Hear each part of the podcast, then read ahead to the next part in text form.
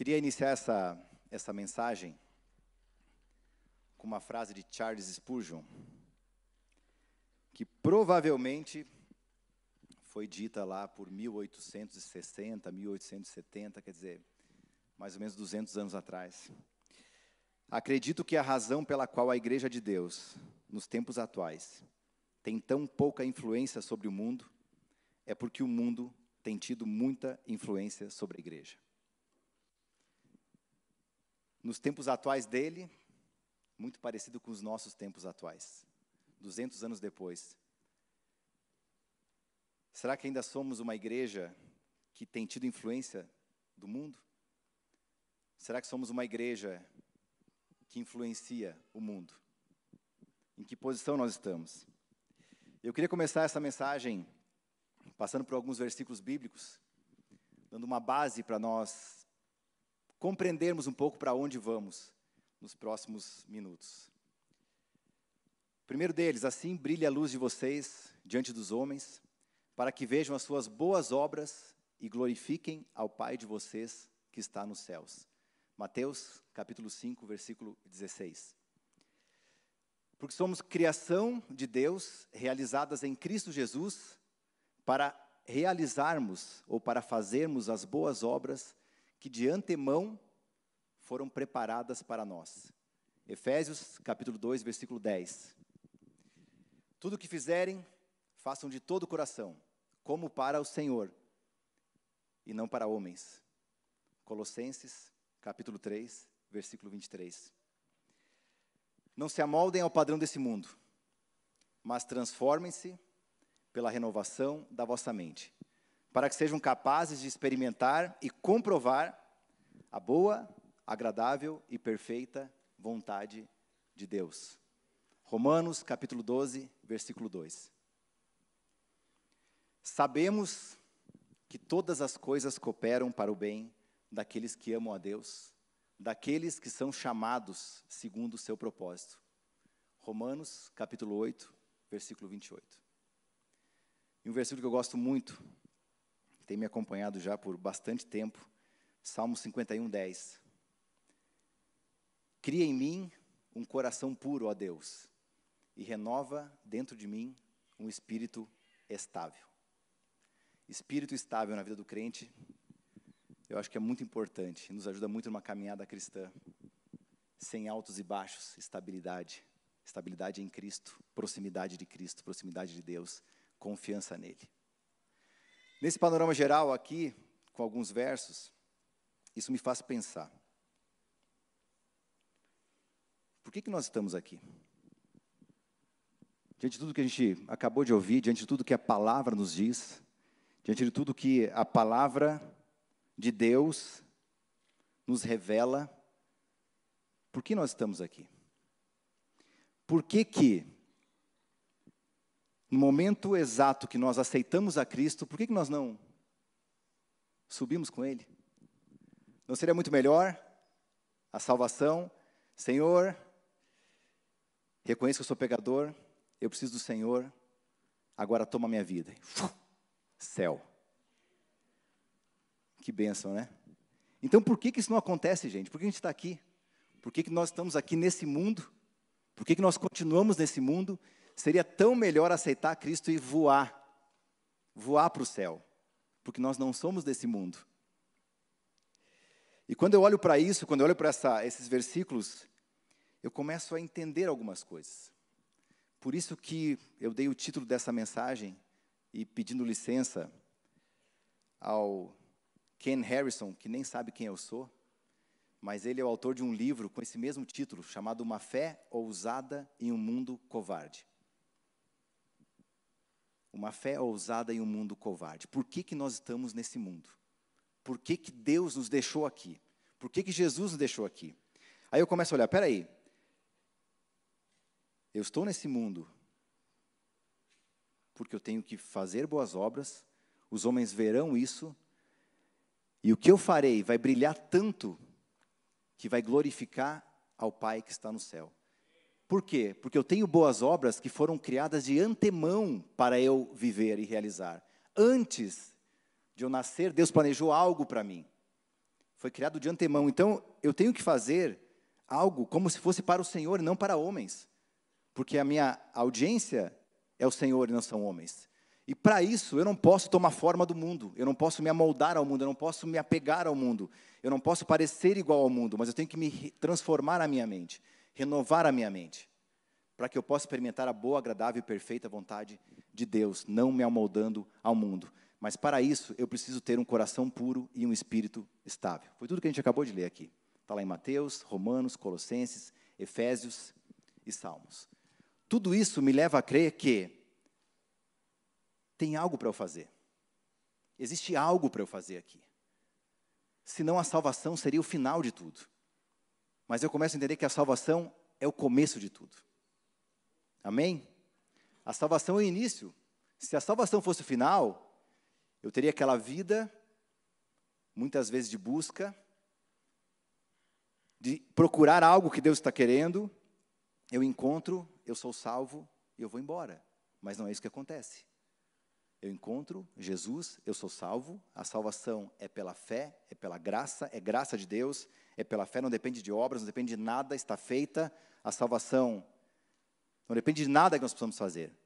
Mas existem boas obras que foram preparadas para nós praticarmos. E essas boas obras dizem respeito a todo cristão que antes estava morto e ninguém espera nada de morto. Morto não tem ação, morto não tem atitude, morto não tem vontade. Ninguém espera nada de morto, mas quando nós recebemos uma vida nova, estamos espiritualmente vivos em Cristo, sim, se espera alguma coisa de nós cristãos. Se espera alguma coisa após a salvação. E somente com uma fé ousada é possível praticarmos essas boas obras que de antemão foram preparadas para nós. E é dessa fé ousada, um pouquinho disso que eu queria falar para vocês hoje, nessa manhã. Em primeiro lugar, o contexto que vivemos. O contexto que vivemos nesse mundo é o contexto que foca muito no potencial. Muito no potencial. Quem aqui já ouvi falar, poxa, mas você tem tanto potencial, por que, que você está fazendo isso? Poxa, mas você, com todo esse estudo, com toda essa bagagem, com tudo isso que você viveu na sua vida, quanto potencial você tem, por que, que você está fazendo isso? Jesus, essa história de Deus, de vida eterna, de olhar para a eternidade, o que, que isso tem a ver com o mundo que a gente vive hoje? Esse dia a dia maluco, que tem coisa para fazer toda hora, sempre nos sugando em todo o tempo, por que, que então que o seu potencial não é completamente realizado. E o mundo foca muito em potencial. Mas o mundo se esquece de papel e propósito. Quando nós focamos só no potencial, e é isso que é o normal, é o natural, nós deixamos de pensar em papel e propósito. Eu queria contextualizar um pouquinho aqui para vocês. Se a gente olhar um pouco para Jesus, pense em Jesus. Quando nós olhamos para os evangelhos, olhamos para a história de Jesus, olhamos para o povo judeu, olhamos para aquela opressão romana, e Jesus aparece como Messias, como o esperado, Salvador, aquele que poderia reinar. O que, que, o que, que aconteceu na vida de Jesus? E aí eu queria voltar um pouquinho no tempo com vocês. E eu falei um pouquinho sobre isso num, num culto de sexta-feira, mas eu queria falar de novo porque é importante contextualizar para compreender uma mensagem. Se nós olhamos para o povo de Israel, lá no começo. Abraão, Isaac, Jacó. Jacó tem aquela luta com Deus, o nome dele é mudado para Israel, e daí surge o povo de Israel. Jacó tem doze filhos, ou Israel tem doze filhos, as doze tribos de Israel. E aí tem uma caminhada, não é? José, vendido como escravo, vai para o Egito, tem os anos de fome, a família de Jacó vai morar no Egito e ali ficam por vários séculos. Deus levanta Moisés, que liberta o povo do Egito, vai para o deserto, 40 anos, já é o povo de Israel, então hebreus, vira povo de Israel. E eles começam a avançar, entram na terra prometida, Josué vai ali, guerreia, o povo pede então um rei, Deus levanta Saul, mas Saul não era o homem certo, então Deus levanta Davi. Davi tem uma grande expansão geográfica com o povo de Israel, eles têm vitória, eles ganham, eles têm guerras, eles têm lutas, eles têm tempos difíceis.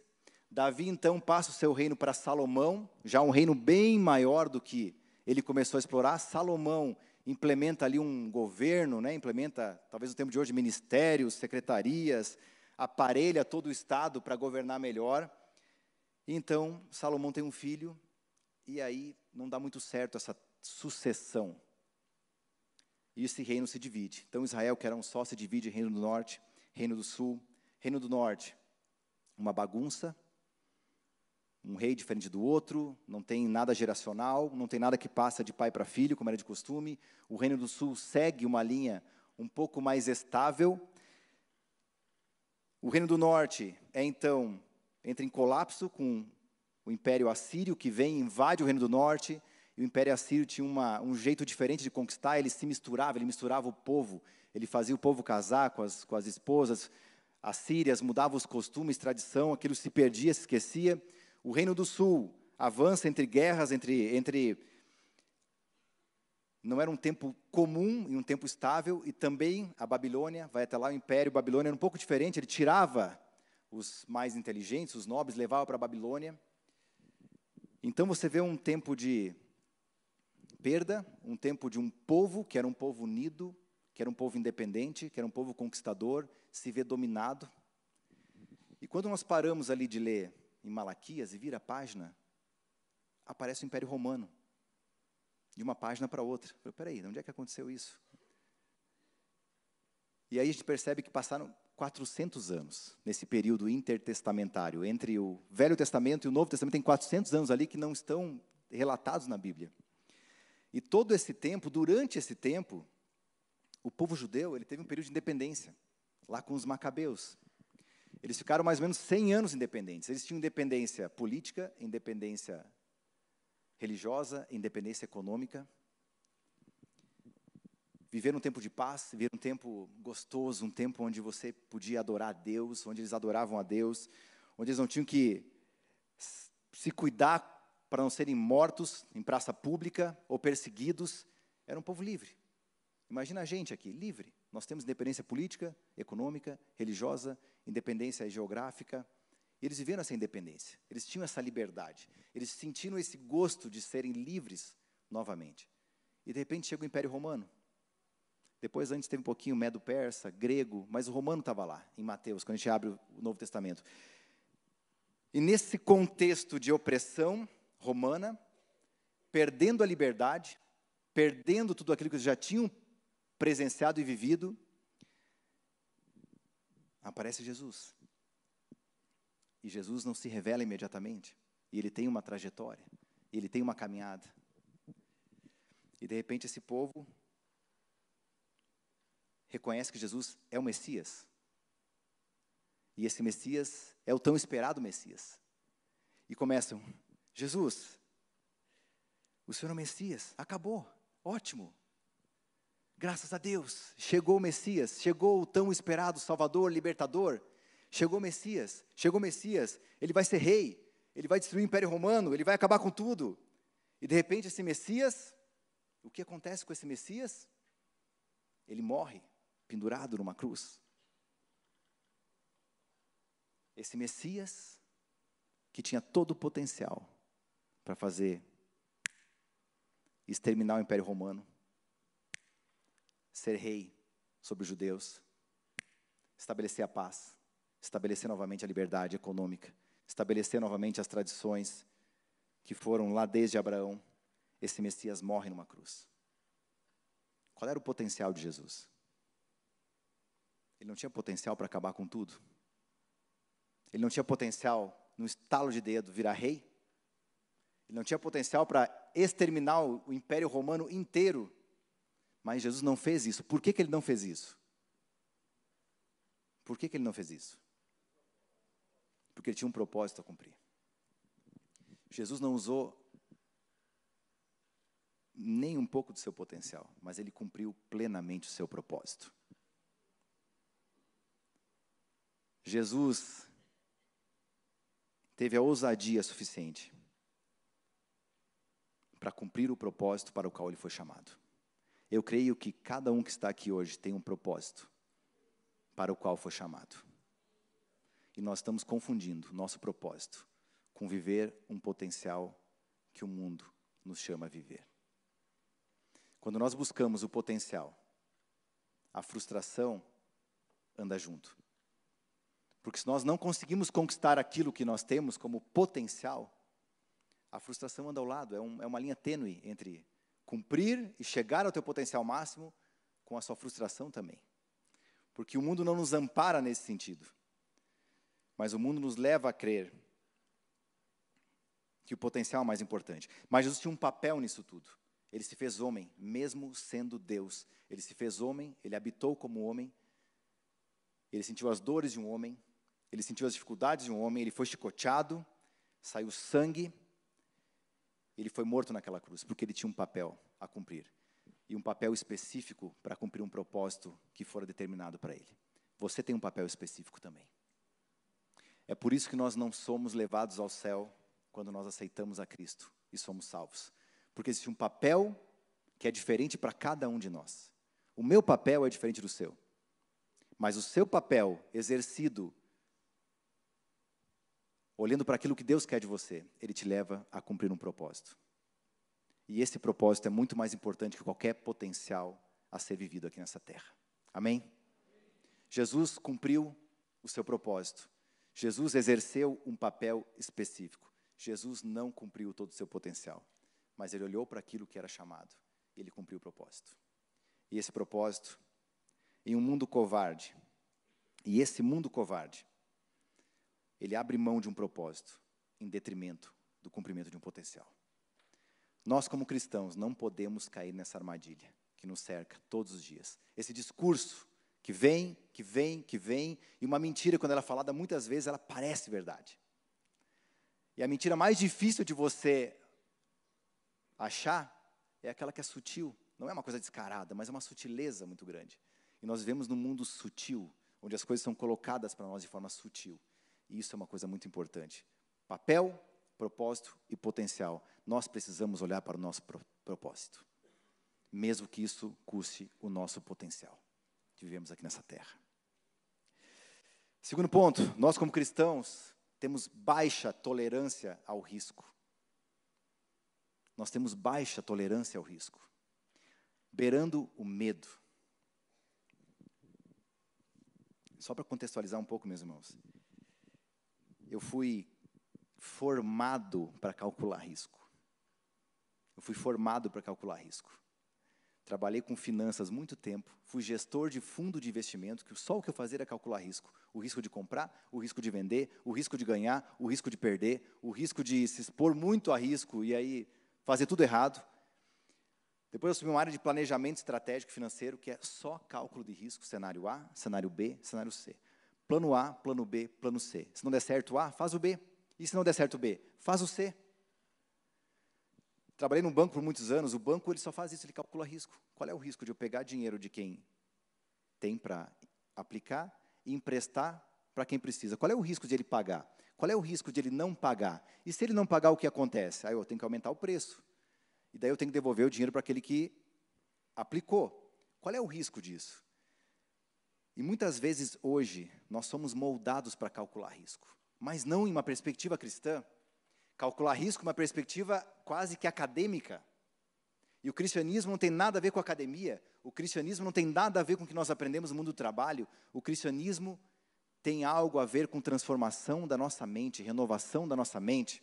Se nós mudarmos a forma que nós pensamos, nós mudamos a forma como agimos e como atuamos. E se nós continuarmos calculando risco, e risco, e risco, Jesus deixa de ser o plano A, deixa de ser o único caminho, mas é um dos caminhos, porque existe outro caminho. Ele é o caminho, ele é o único plano. Não tem plano A, nem plano B, nem plano C com Jesus. E nós, como igreja de Cristo, temos parado e calculado o risco em tudo que fazemos. Será que vale a pena eu realizar e praticar as boas obras que eu, para as quais eu fui chamado? Será que todas as coisas cooperam para o bem daqueles que amam a Deus mesmo? Será que a palavra de Deus é verdade ou eu tenho que fazer alguma interpretação adicional disso aqui? E se eu começo a interpretar, e se eu começo a calcular, eu começo a ter medo. Eu começo a ter medo. E a minha esposa me contou um dia que medo é fé no reino errado. De quem falou essa frase? Acho que o Bill Johnson. Medo é fé no reino errado. E coragem, meus irmãos. O que é coragem? O que é ousadia? Coragem não é a ausência de medo. Será que Abraão não teve medo? Será que Moisés não teve medo de levantar contra o faraó e levar aquele povo? Mas o que é coragem? Coragem é obedecer a Deus apesar do medo.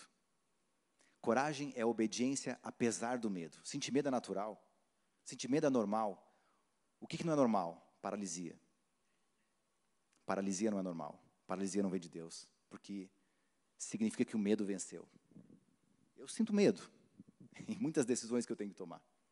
Eu creio que você também. Mas se o medo me paralisar para obedecer a Deus, eu começo a ter um problema. Porque eu começo a deixar de cumprir o propósito para o qual eu for chamado eu começo de deixar de querer praticar as boas obras que antemão, de antemão foram preparadas para mim, porque eu tenho medo e eu começo a calcular risco. Eu deixo de obedecer por causa do medo. Coragem só se ganha praticando, como qualquer outra coisa. Se eu não pratico coragem, eu não ganho coragem. Como é que eu vou ter coragem? Toma uma decisão ousada. Toma outra decisão ousada. Toma outra decisão ousada. Pratica, treina. Treinamento. Para tudo precisa treinamento. E para coragem também. Obedecer a Deus Precisamos estar treinados para obedecer a Deus, sensíveis à voz do Espírito Santo, conectados com Ele. Coragem não é ausência de medo, coragem é obedecer a Deus apesar do medo. Uma fé ousada em um mundo covarde nos leva a obedecer a Deus, apesar do medo. E quando a gente olha para isso, é impossível obedecer a Deus sem conhecê-lo plenamente. É muito difícil obedecer a Deus sem uma proximidade com Ele. Como que nós nos tornamos próximos do Senhor? Uma vida de oração, meus irmãos. A coisa mais importante, eu creio, que um cristão tem depois da salvação é uma vida de oração. Sem uma vida de oração, nós ficamos paralisados. Muitas vezes pelo medo, sim. Muitas vezes por falta de conhecimento, sim. Muitas vezes por não sabermos o porquê que nós estamos aqui. Porque aquele que nos chamou, aquele que preparou as boas obras antes para nós as praticarmos, aquele que é Deus, quer falar para você.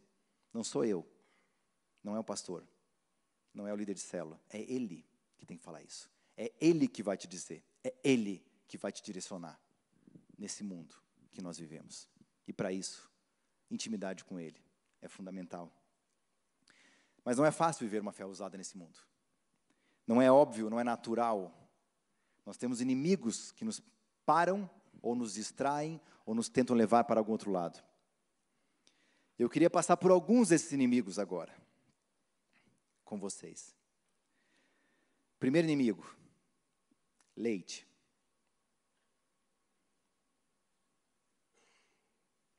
Primeira Coríntios 3, 1, 2. Irmãos, não pude falar a vocês como a espirituais, mas como a carnais, como a crianças em Cristo. Dei a vocês leite e não alimento sólido, pois vocês não estavam em condições de recebê-lo. De fato, vocês ainda não estão em condições. Leite, meus irmãos. Leite. Leite é um alimento que nós recebemos no início da nossa vida. Quando você é criança, você não prepara o seu leitinho. Você recebe o seu leitinho. Quando você está engatinhando, você recebe o leite da mãe. Depois você recebe um leite na mamadeira. Depois você recebe um leite no chamado copinho de transição. Quem tem filho pequeno aqui sabe, o copinho de transição. Mas leite é alguma coisa que você não prepara. Ele é dado para você. Quando você se torna nova criatura, você é nova criatura, no sentido também de jovem criatura, uma criança em Cristo. Jovem criatura precisa de leite. Precisa receber leite. Precisa que alguém leve leite. Precisa que algum discipulador leve leite. O pastor, ele dá leite aqui no culto. O líder de célula, ele entrega leite na célula. O discipulador, numa conversa cara a cara, ele te dá leite. Mas quando nós crescemos, nós preparamos o nosso próprio alimento. Eu não vou preparar leite para mim, não vou esperar e pedir para minha mãe me dar leite hoje. Eu preparo o meu próprio alimento. Eu vou para o fogão. Eu jogo um azeitinho, bate um ovo, faz um omelete, coloca sal. Se gostar de pimenta, pimenta. O que tem acontecido com os cristãos? Paramos no leite. Paramos no leite. Queremos receber. Não queremos preparar o nosso próprio alimento. Uma igreja alimentada por leite não vai ter força para lutar as batalhas necessárias. Porque é o alimento sólido que nos dá força para levantar todo dia e para guerrear com esse mundo que faz oposição a nós, cristãos. Chega de leite, meus irmãos. Chega de leite. Nós temos que preparar o nosso próprio alimento. E nós só preparamos nosso próprio alimento quando nós sabemos cozinhar. E nós sabemos cozinhar quando nós sabemos o que temos de ingredientes. Qual é o nosso ingrediente principal? A palavra de Deus. E por que que crente não conhece a palavra de Deus? Porque não lê. Por que, que não lê? Porque não para, não prioriza. Ou nós determinamos a nossa agenda, ou alguém determina a nossa agenda por nós. É simples assim. Se você não determinar a sua agenda, alguém vai determinar para você. Eu me lembro do dia, eu já falei isso aqui no culto de sexta-feira, eu me lembro do dia que eu levantei, primeiro dia.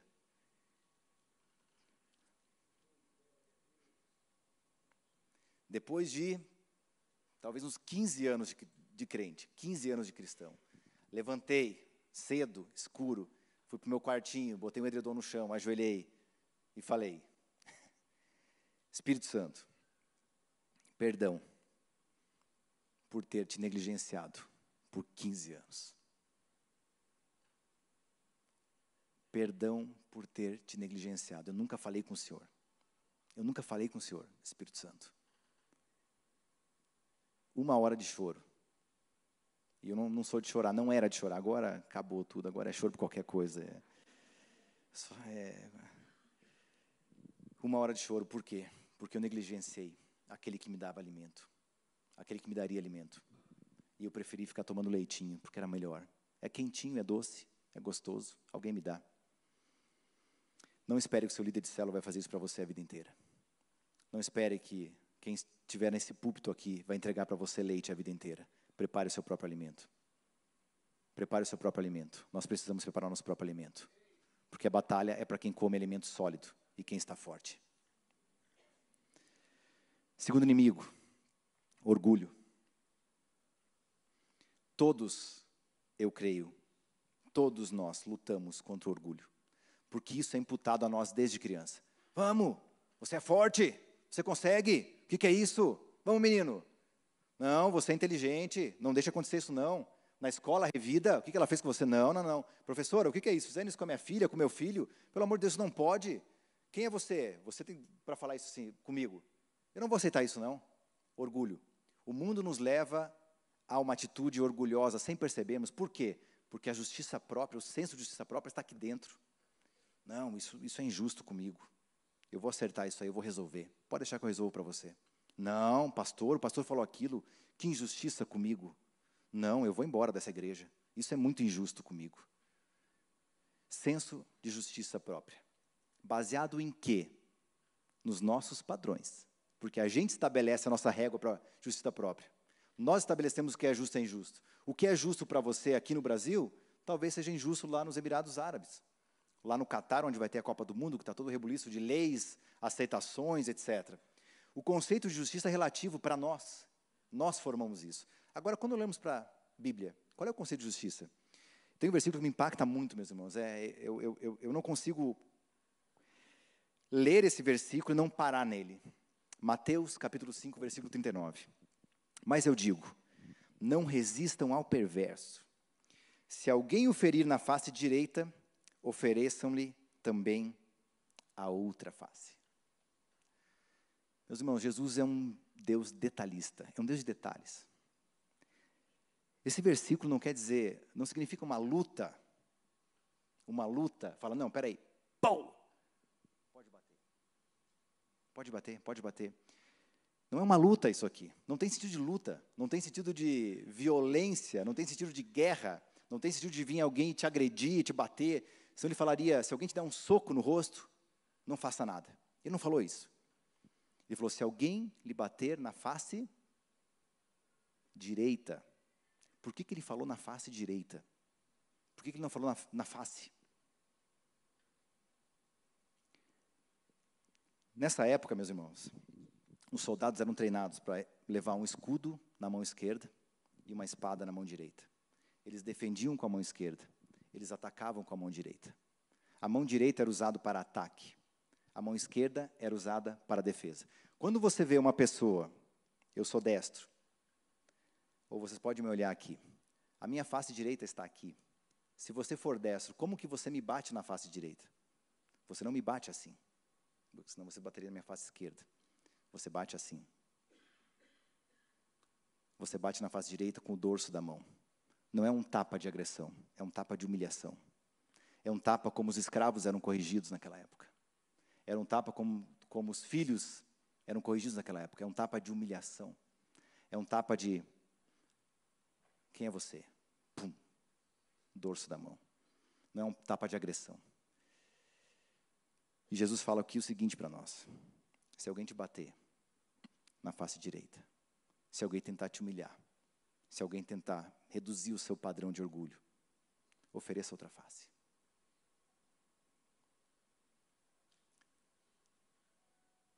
Isso ressignifica o sentido de orgulho para nós. Nós não temos a obrigação de lutar por nós mesmos. Nós não temos a obrigação de revidar e ficar brabo, irado, e sair atrás, e falar com pessoas e buscar justiça própria. Porque ele falou: se alguém lhe bater na face direita, dê a outra face. Se alguém lhe bateu na face direita, eu queria que você pensasse ressignificasse esse momento. Porque se você não revidou, você obedeceu a Cristo. Você obedeceu exatamente o que Jesus está dizendo aqui. Exatamente o que ele fala.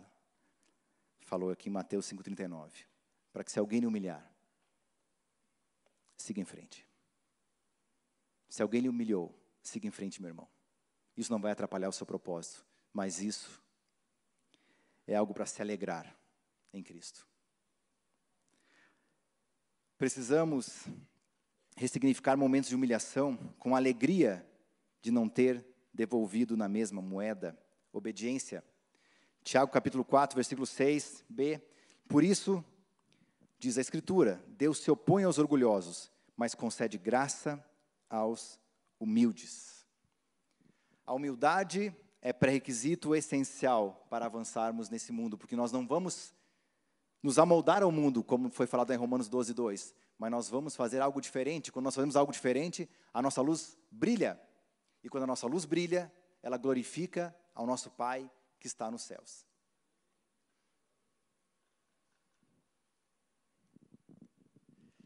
Nosso senso de autojustiça deve reduzir muito para podermos avançar com uma fé ousada nesse mundo covarde. Terceiro inimigo que eu queria falar com vocês plateia errada, público-alvo errado. Lembra que a gente acabou de falar aqui sobre potencial? Quem aplaude o nosso potencial? Quem aplaude o nosso potencial? Quem? As pessoas. Quem aplaude o nosso potencial são os homens. Os homens aplaudem nosso potencial.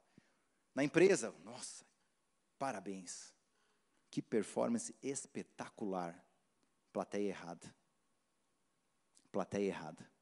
Para quem você faz o que deve ser feito? Tudo que fizerem, façam de todo o coração, como para o Senhor e não para homens. Colossenses 3, 23. O ponto aqui, meus irmãos, é que nós estamos vivendo num mundo e nós estamos preocupados com a plateia errada. Nós estamos jogando para os homens, nós esperamos tapinha nas costas dos homens, nós esperamos reconhecimento dos homens, nós esperamos aplausos dos homens. Eu vou dar a volta por cima para os homens, eu serei reconhecido pelos homens, e nós esquecemos que a única plateia que nós deveríamos realmente nos importar é com Jesus. É Ele.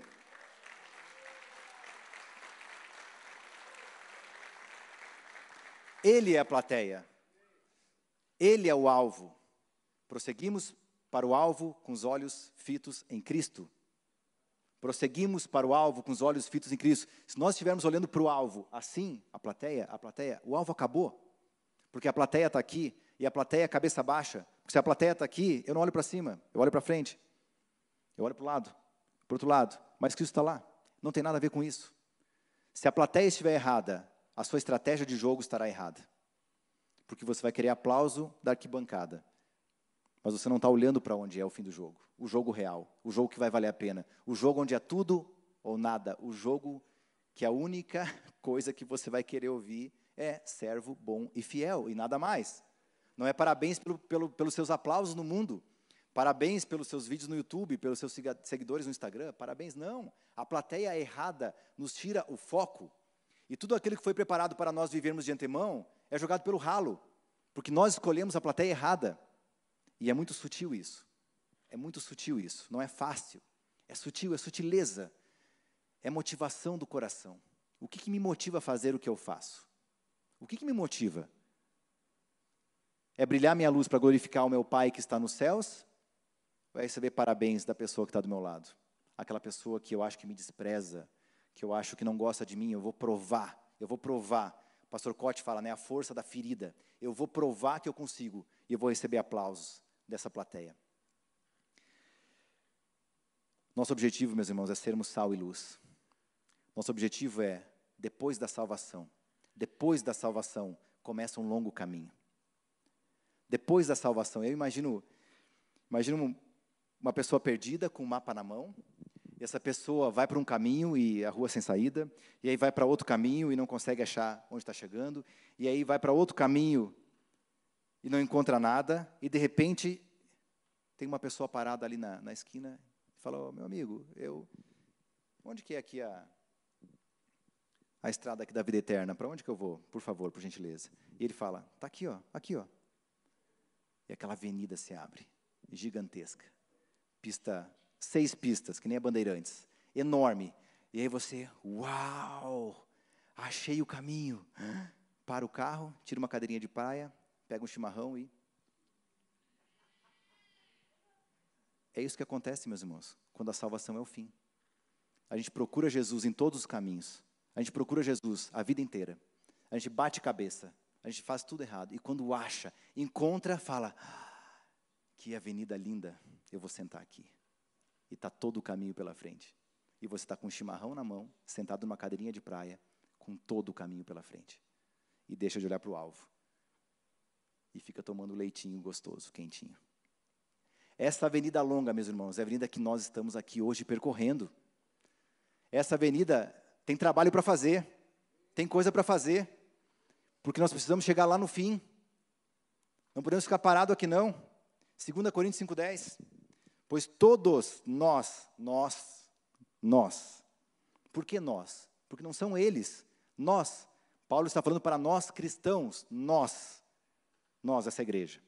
Pois todos nós devemos comparecer perante o tribunal de Cristo, para que cada um receba de acordo com as obras praticadas por meio do corpo, quer sejam boas, quer sejam más. Está falando de pecado aqui? Não. Nossos pecados não serão julgados aqui. Nossos pecados são perdoados. Amém? Nossos pecados são perdoados. Salvação pela graça, não é por obras, é pela fé. A salvação é pela graça. Nossos pecados estão perdoados porque a Bíblia fala que se nós confessarmos nossos pecados, Ele é fiel e justo para nos perdoar. Então estamos perdoados. O que, que é isso aqui então? Provavelmente. Porque seremos avaliados pelo que Deus nos chamou para fazer, conforme Efésios 2,10. Provavelmente, nesse dia, nós teremos que prestar conta, não dos nossos pecados, mas nós teremos que prestar conta daquilo que Ele nos chamou para fazer.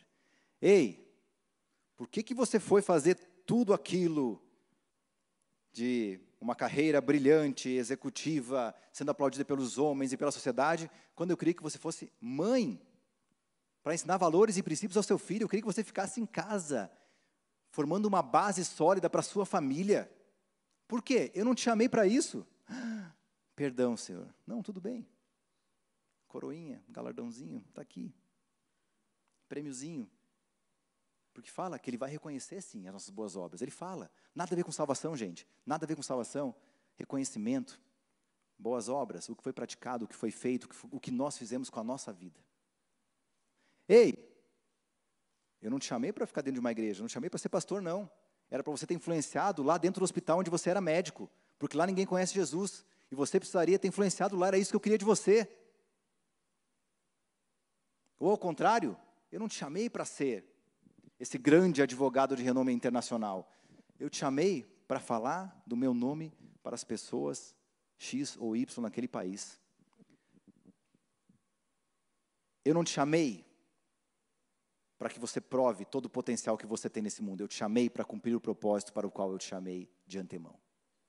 É para isso que nós, cristãos, fomos chamados para glorificar a Deus em tudo que fazemos. Então, o que fazemos? E aí, meus irmãos, a perspectiva muda. Quando nós jogamos para a plateia errada, o alvo é errado, o tempo é errado, o horizonte é errado, a perspectiva é errada, porque nós olhamos para cá, para lá, para 10, para 20, para 30, para 40 anos. Quando nós olhamos, estamos tão ocupados olhando para isso, nós deixamos de olhar para a eternidade. Deixamos de olhar para aquilo que importa, deixamos de olhar para aquilo que realmente fará diferença na nossa vida e deixamos de perceber aquilo que Deus tem nos chamado para fazer. Nós temos sim um potencial, nós temos dons e talentos, nós temos criatividade, nós temos inteligência, como nenhum outro ser vivo tem, porque Deus nos criou de forma especial, específica. Por quê? Por quê que nos deu inteligência? Por que, que nos deu habilidades? Por que, que nos colocou num contexto como esse, numa cidade como essa, num tempo como esse? Quem sabe não foi para um tempo como esse que você foi colocado aqui preparado para fazer a diferença onde você vive. Quem sabe não foi para agora mesmo que Deus te colocou aqui para realizar as boas obras que Ele de antemão preparou para você andar e praticar.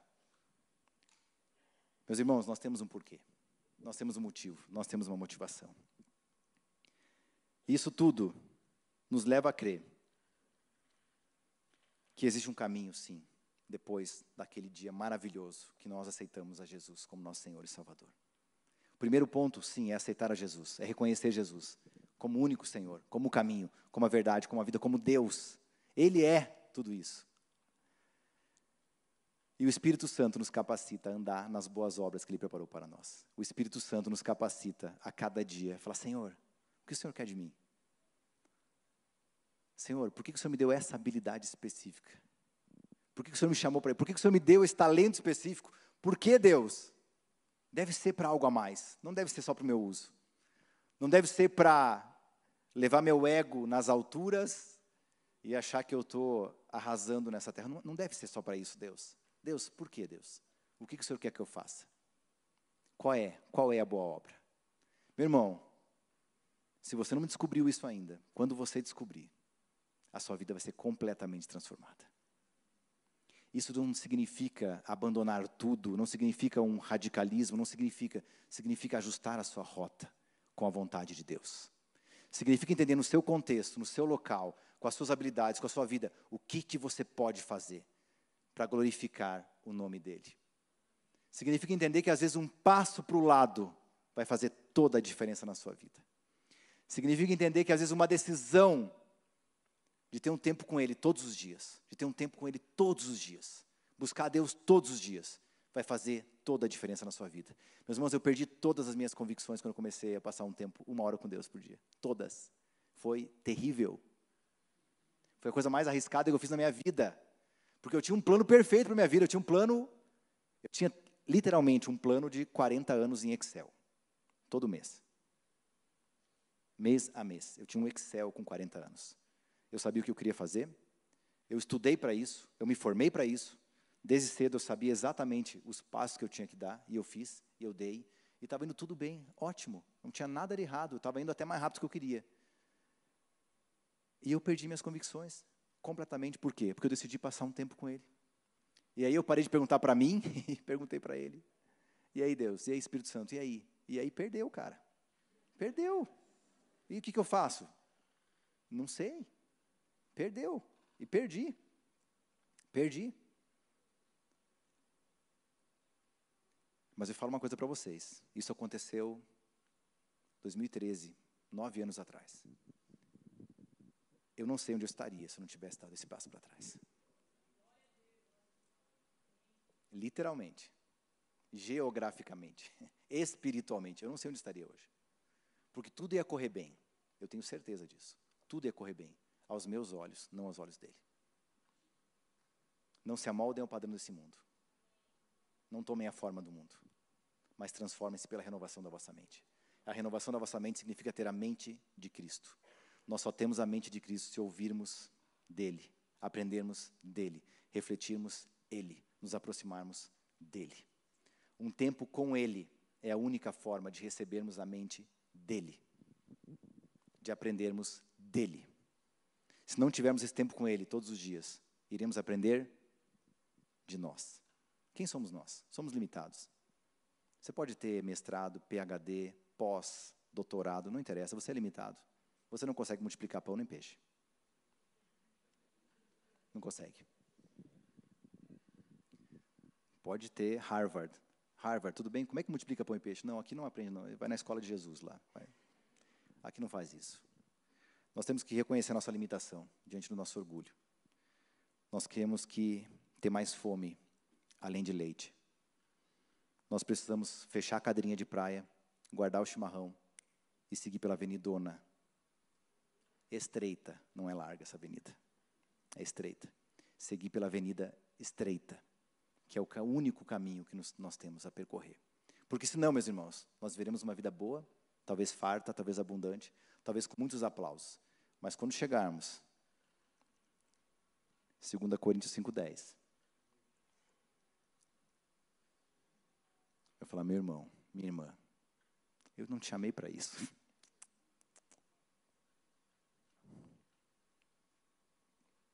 Eu não te chamei para isso. Eu não te chamei para tomar leite a vida inteira. Eu não te chamei para ir para o culto, para receber. Eu te chamei para ir para o culto para adorar. Eu te chamei para ir para o culto para prestar culto a mim. Não é para saber quem que vai pregar lá. Qual é o pastor que prega hoje? Isso é leite, gente. Qual é o pastor que vai pregar hoje? Leite. Nós vemos o culto para prestar adoração a Deus. Nós temos uma caminhada cristã para construir algo, para fazer nossa própria comida, para receber algo de Deus, para influenciar pessoas, para termos posição de influência onde Deus nos colocou. É no hospital, como médico, influencie no hospital. É na política, influencie na política. É na escola, influencie na escola. É na educação, tem influência lá. É no mundo das artes, tem influência lá. É no mundo dos negócios, tem influência lá. Nós precisamos fazer a diferença onde estivermos. O mundo precisa disso. E olharmos lá na frente. Lá na frente, não é aqui. Aqui é muito curto, é lá na frente. Olhando para o que Deus quer de nós. Eu queria concluir, meus irmãos. Se a equipe de louvor quiser subir.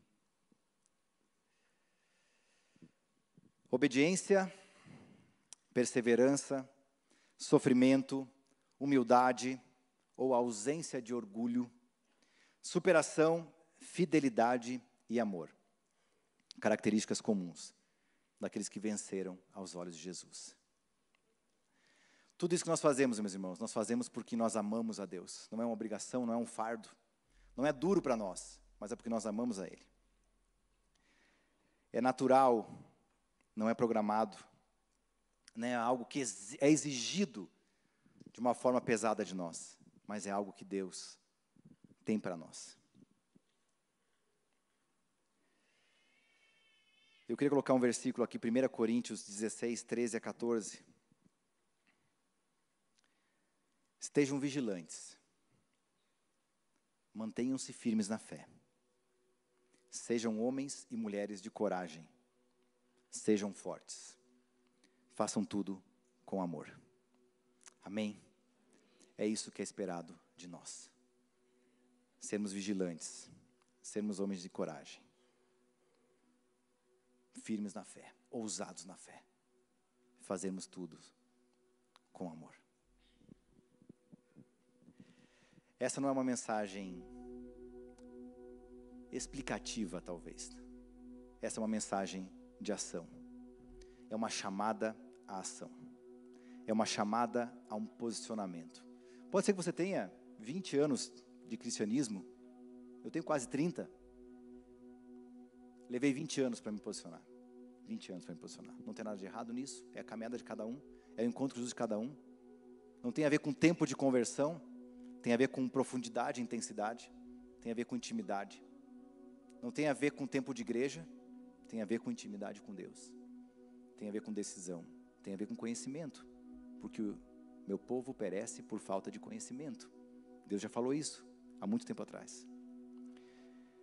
E o meu chamado para você nessa manhã é um chamado de posicionamento, é um chamado de ação, de atitude. A primeira pessoa que ouviu o sermão fui eu. Eu escrevi. E esse sermão é para mim. Eu anseio viver uma vida. Eu não me interesso mais por aplausos do mundo. Talvez um dia isso foi importante para mim, talvez. Eu não me interesso por isso. Mas eu me interesso por viver aquilo que Deus me chamou a fazer. Aonde eu estou hoje, onde eu estiver hoje. Amanhã o meu papel pode variar. Talvez o meu papel hoje seja num lugar, pode ser que amanhã seja em outro lugar. Pode ser que o meu papel hoje seja aqui em Curitiba. Talvez o meu papel vai ser exercido em algum outro lugar do mundo, em um tempo atrás. Esse chamado é um chamado de posicionamento. É um chamado de ação. É um chamado para quem entende que quer viver aquilo que Deus preparou. Se você quiser viver aquilo que Deus preparou para você, eu queria te convidar a dar um passo de fé, a tomar uma ação, um posicionamento. Simplesmente levante e venha e fale: Jesus, eu quero. É só isso. Eu não tenho nada para te oferecer. Eu não tenho nada para te oferecer, nada. Mas o Deus que é todo poderoso, ele te chama para algo. Talvez a única coisa que eu possa te oferecer aqui é talvez te chamar um entendimento distinto. A um entendimento distinto daquilo que talvez você tenha vivido. E como naquele grande banquete, naquela parábola que Jesus fala, não tem nada de errado em não participar do banquete porque foi ver uma junta de bois, porque foi se casar. Não tem nada de errado nisso. Mas o grande ponto é que quem foi fazer isso perdeu o banquete. Perdeu o banquete, perdeu a mesa posta. Perdeu aquilo que Deus tinha preparado para eles. Foram fazer o que era bom, foram fazer o que era lícito, não tinha nada de lícito naquilo. Mas a moral da história é que perderam o banquete. Eu não quero perder o banquete. Eu não quero perder esse banquete. Eu quero estar nessa mesa quando ela acontecer.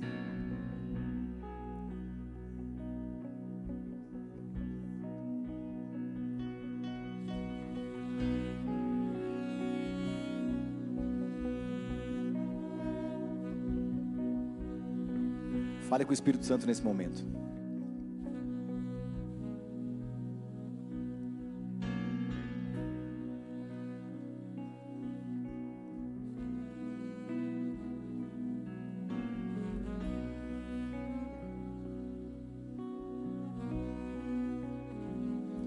Se você perceber algo dele,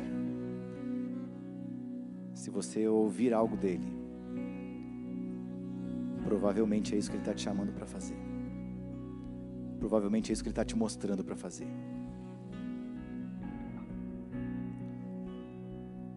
Peça a Ele uma referência, peça para Ele uma visão, peça para Ele um versículo bíblico, uma passagem da Bíblia, peça para que Ele mostre a você o caminho, porque Ele vai te mostrar.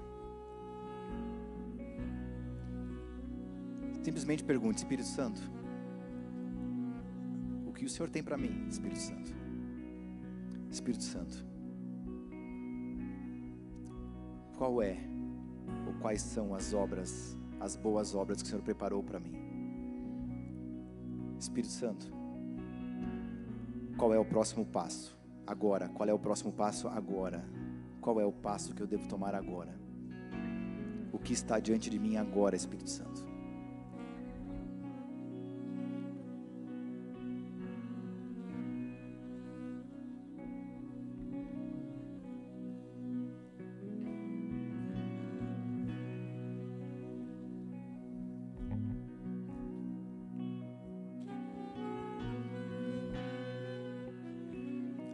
Espírito Santo de Deus. nós nos rendemos ao Senhor.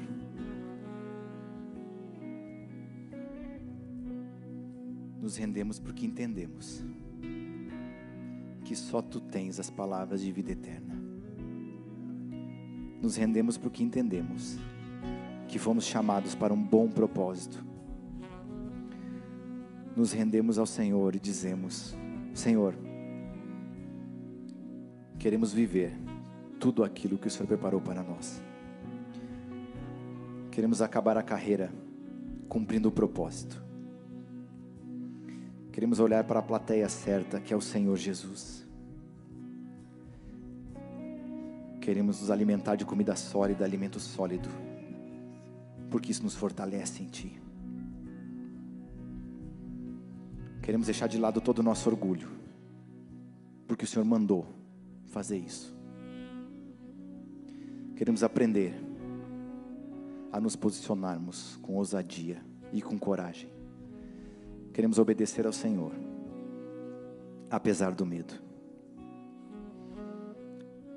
Queremos nos colocar nesse caminho estreito, mas queremos ouvir: servo bom e fiel, serva boa e fiel, porque é isso que valerá a pena, é só isso que valerá a pena. Espírito Santo, conduz agora os nossos corações e nossa mente, Espírito Santo. O Senhor é um Deus de ousadia, o Senhor é um Deus de coragem, o Senhor é um Deus que nos chama à ação. Derrama desse espírito de ousadia sobre a sua igreja para que possamos avançar a cada passo naquilo que o Senhor nos chamou para fazer. Conduz, guia, direciona, Espírito Santo, porque nós confiamos plenamente no Senhor, plenamente no Senhor, em nome de Jesus. Amém. Amém. Irmãos, eu gostaria que os que estão assentados também ficassem de joelhos agora, por favor.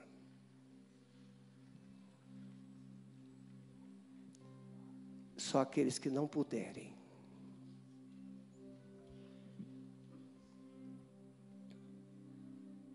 Na galeria, muito obrigado vocês todos que estão na galeria.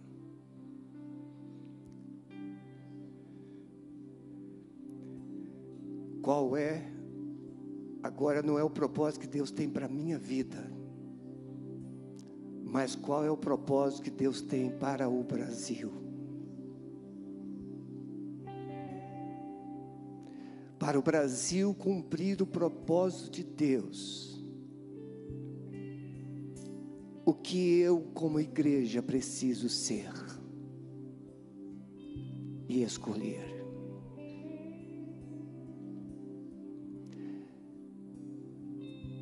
Então você agora vai começar a dizer, como nação, você agora representa o Brasil.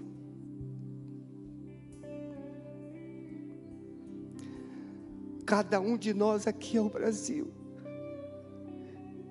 Comece a dizer para Jesus que, como nação, nós não negociamos os propósitos dEle, os planos dEle. Rejeitamos todo plano alternativo. rejeitamos planos humanos, rejeitamos planos que nunca nasceram no coração do Pai, mas queremos pedir perdão. Perdão, Senhor.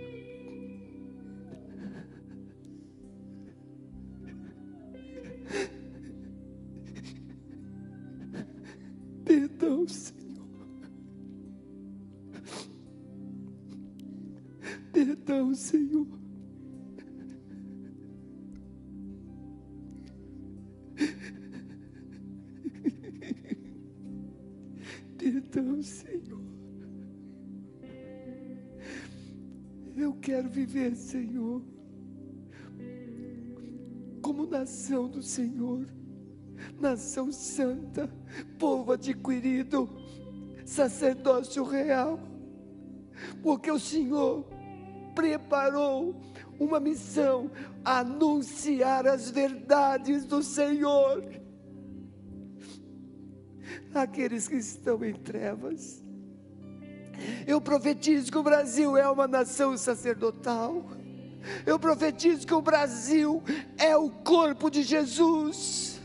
Eu profetizo que o Brasil não negociará as alternativas que o mundo está oferecendo. Senhor, fortalece a nossa nação. Estabelece, Senhor, as nossas estacas. Firma bem as nossas estacas, Senhor. Porque nós vamos alargar a nossa tenda, Senhor. E vamos, Pai, cumprir o propósito que o Senhor tem como nação. Aleluia.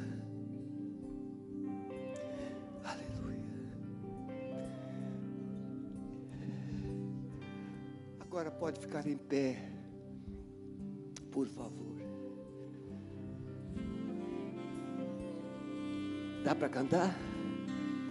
Nós vamos cantar encerrando o nosso culto. Rendido estou. Essa é a proposta que Deus tem para nós como nação, uma nação rendida a Jesus, uma nação rendida ao Espírito Santo Serginho, eu tenho muito orgulho de ter você como genro. Eu tenho três filhos. Dois filhos pastores e uma pastorinha. E Deus me deu um genro que é também uma vocação tão especial. Uma nora que canta celestialmente. Outra nora pastora. É muita riqueza, irmãos né, Daniel? É muita riqueza. Colheita. Vamos adorar o Senhor com todo o nosso coração. Que o Senhor vos abençoe e vos guarde. Que o Senhor faça resplandecer o seu rosto sobre vós e tenhas misericórdia de vós. Que o Senhor sobre vós levante o seu rosto e vos dê a paz, hoje e para sempre. Adoremos ao Senhor. Não saia enquanto esse cântico não terminar, por favor.